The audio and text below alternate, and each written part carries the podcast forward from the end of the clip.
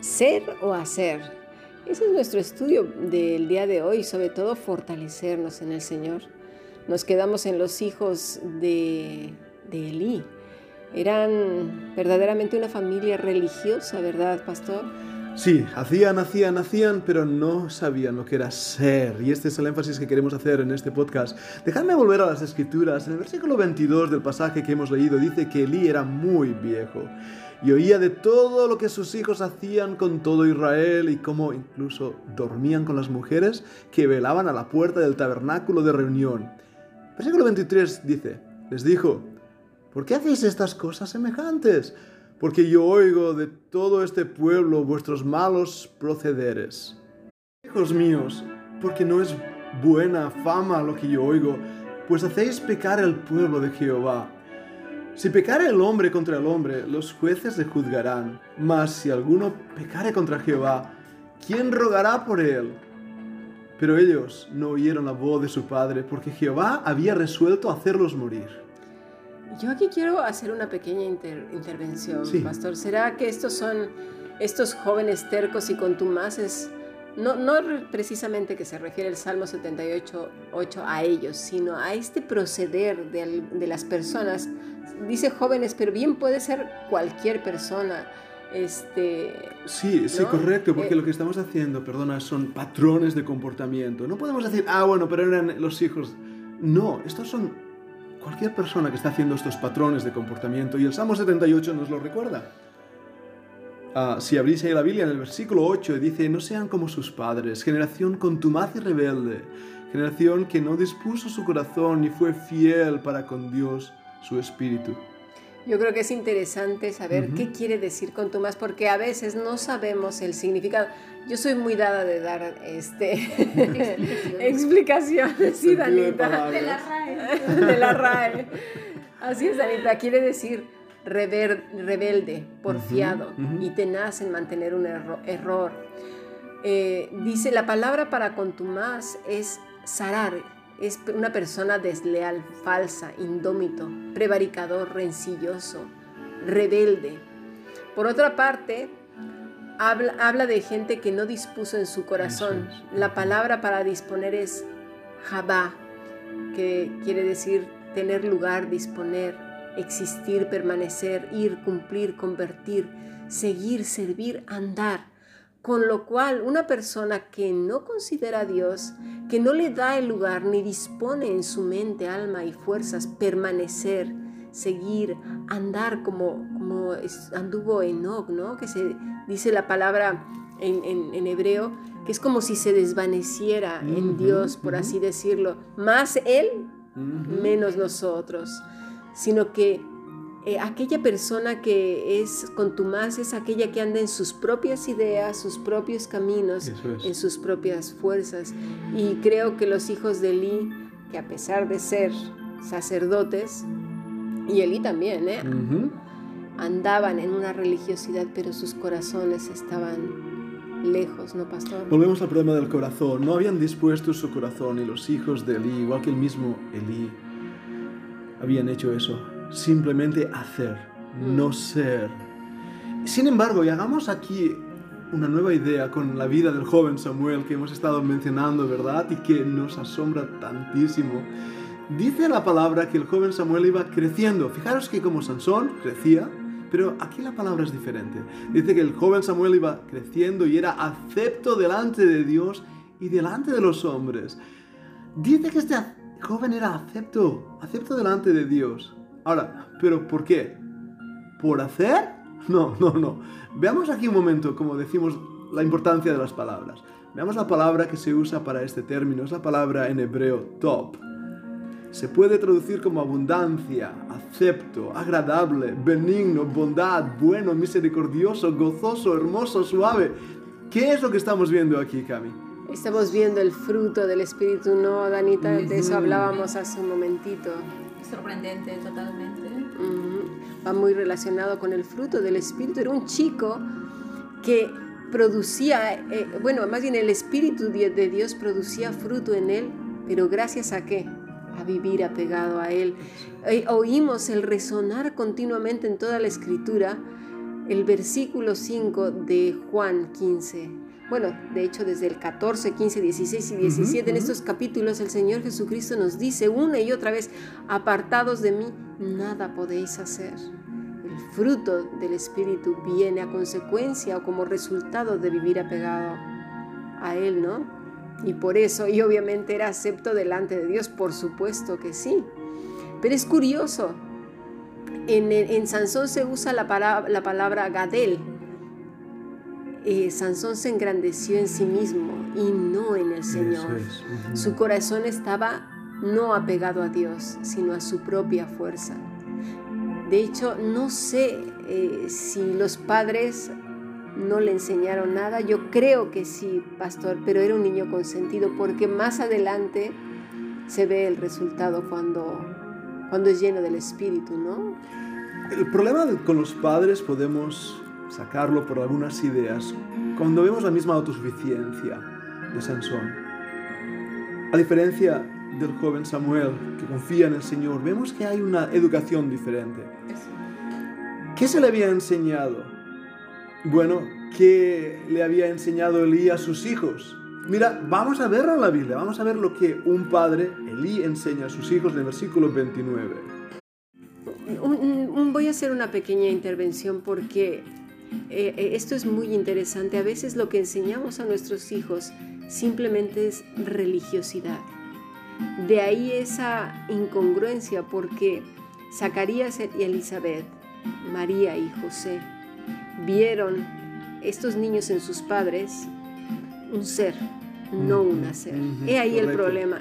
Eso es. Y ahí la reprensión de Dios hacia este hacia el hacia Elí. Dice, ¿por qué habéis hollado mis sacrificios y mis ofrendas que yo mandé ofrecer en el, en el tabernáculo? Y has honrado, fíjate, ¿eh? a tus hijos más que a mí, engordándoos de lo principal de todas las ofrendas de mi pueblo Israel. Elí había puesto a sus hijos por encima del Todopoderoso. Imagínate. Dios nos libre de tener personas o cosas por encima de su amor, de sus mandamientos, de sus estatutos.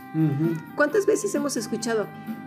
Mis hijos son lo primero, Yeah. mi familia es lo primero, mi marido y mi esposa, mi novio o mi novia, sin ellos me mato. Pues no hay que ir tan lejos ya, porque esta persona ya está próximamente a la muerte. Ujú. ¿Por qué?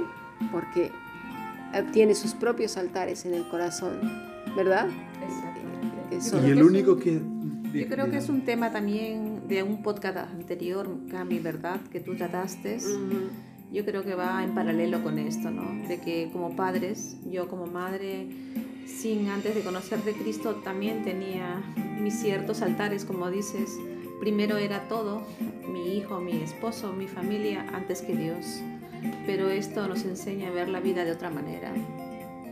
Sin duda alguna, no, pastor. Cuando tenemos las prioridades en su lugar correcto, la vida toma otro sentido. Así es, Danita. Y es importante que entendamos esto porque el único que da vida es el Señor Jesucristo y Él mismo fue muy claro al decir que el que pone delante de Él a padre o madre no es digno de Él. No quiere decir que odiemos a nuestros padres o a nuestros hijos, no, sino que las prioridades deben ser colocadas en el orden correcto y en este caso Cristo. Y estar apegado a Él debe ser lo primero. De hecho, si vayamos a las escrituras y recordemos un pasaje que nos dice, para que os dé conforme a las riquezas de su gloria, el ser fortalecidos con poder en el hombre interior por su espíritu, para que, para que habite Cristo por la fe en vuestros corazones, a fin de que arraigados, cimentados en amor, eso está en Efesios 3, 16 y 17. Sí, también dice, y si tuviese profecía, y entendiese todos los misterios y toda ciencia, y si tuviese toda la fe de tal manera que trasladase los montes, y no tengo amor, nada soy. Pero es curioso, no está hablando el amor fileo, está hablando el amor de Dios. Si no tengo el amor de Dios, que es el fruto otra vez del Espíritu, como resultado de vivir apegado a Él, nada somos. Porque quizás para los jóvenes sacerdotes, lo que les daba seguridad era lo que hacían y no lo que eran. Lo curioso es que el religioso no quiere darse cuenta. Su posición le ha dado por años estatus, seguridad y fuerza. control sobre otros. Y aquí estamos hablando no solo de niños, de niños espirituales y también de pastores y, líderes, ¿sí, Danita? Quería hacer una pregunta, eh, pastor, y bueno, Cami, tú, ¿no? Como neuropsicóloga, y bueno, que conoce mucho más de, estos temas ahora mismo, usted, pastor, ¿cuál sería el consejo hacia los padres o familia? ¿Qué orden tiene? ¿Qué amor es primero? Ya lo sé, claro, pero yo creo que esto a veces a los religiosos, que alguna vez yo también he pasado por esto, primero priorizas X cosas, pero ¿cuál sería el orden del amor? Yo creo que poniendo un ejemplo humano, cuando amas a alguien, sale de tu propio corazón un deseo ardiente de poder estar con esa persona, seguir a esa persona, vivir para Él. Cuando amas a Cristo, eh, no puedes forzarlo, fluye de ti. A diferencia de la religiosidad de hacer y hacer y hacer y hacer, sale simplemente un deseo realmente de vivir. Y los hijos observan eso. No puedes, no puedes forzar el agape, el amor de Dios. Fluye de tu corazón. Y eso es lo que marca la diferencia porque entonces Cristo es puesto como primero en tu vida. Exactamente, viene como consecuencia de una relación íntima con el Señor. Cuán difícil es entrar en el reino de los cielos para un rico, pero no un rico en dinero. Estamos hablando de gente que está hinchada en actividades, que le da al hacer, ¿sí? la realidad de una vida espiritual cuando no es así, es ser. Quizás no han leído bien la escritura o se han dejado lavar el cerebro e implantar ideas torcidas del amor a Dios en su corazón que no son. Sin embargo, todos estos padres que hemos visto en las escrituras, ¿sí? No se dedicaron a hacer cosas, sino a lo que ya hacían, vivían para la gloria de Dios. Sí, y puede decir, sí, pero no había venido Jesús. Bueno, pues vamos a ver qué hicieron Elizabeth, María, José, Zacarías siguieron lo mismo que ya hacían, estaban haciendo Dorcas, los mismos apóstoles. Sí, solo sabemos que algunos salieron de Israel, pero otros se quedaron muy cerca. ¿Y qué de las esposas de estos apóstoles? O los hijos del carcelero y su familia, ¿verdad? No se sabe nada, siguieron viviendo y existiendo, porque hay que fijarnos siempre si esto que la gente impone en otros, si es un principio universal o no para todos los tiempos y a todas las personas que están sanas, enfermas o en la cárcel, en hospitales, a todas las edades, situaciones y naciones. Y no estoy diciendo, ¿verdad, pastor?, que no hay que tener un grupo en el cual enriquecerse, aprender, amarse, apoyarse unos a otros y sobre todas las cosas. Lo importante es eso, ¿no, pastor? Juntos adorar al Señor como un grato perfume, no en un acto religioso. Me gusta este ejemplo de, es como si cada uno de nosotros fuéramos una flor, como una gardenia. Las gardenias huelen maravilloso, a mí me gustan en lo personal muchísimo. Si juntas dos gardenias, huele muy bien, pero luego si juntas tres y cuatro y cinco y haces un ramillete o un gran ramo, el olor es indescriptible. Inunda no solo la habitación, sino la casa entera. Y es así cuando juntos nos unimos a adorar al Señor, ¿verdad? Sube un delicioso aroma a Cristo. Eso es muy importante lo que está diciendo ahora Cami. ¿Por qué?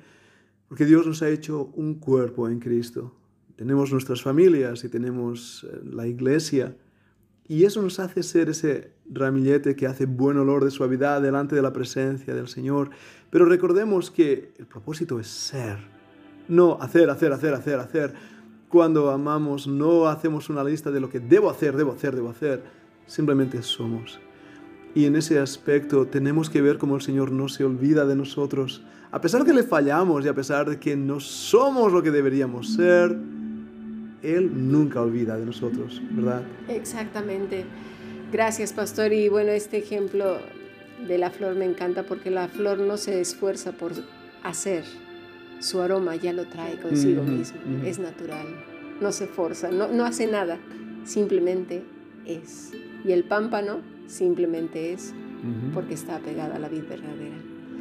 Pues muchas gracias, Danita. Gracias, Pastor. Un placer. Ojalá que podamos seguir teniendo reuniones como estas. Dios permita, un placer estar aquí hoy. Muy bien, pues sigamos aprendiendo. Bendiciones a todos.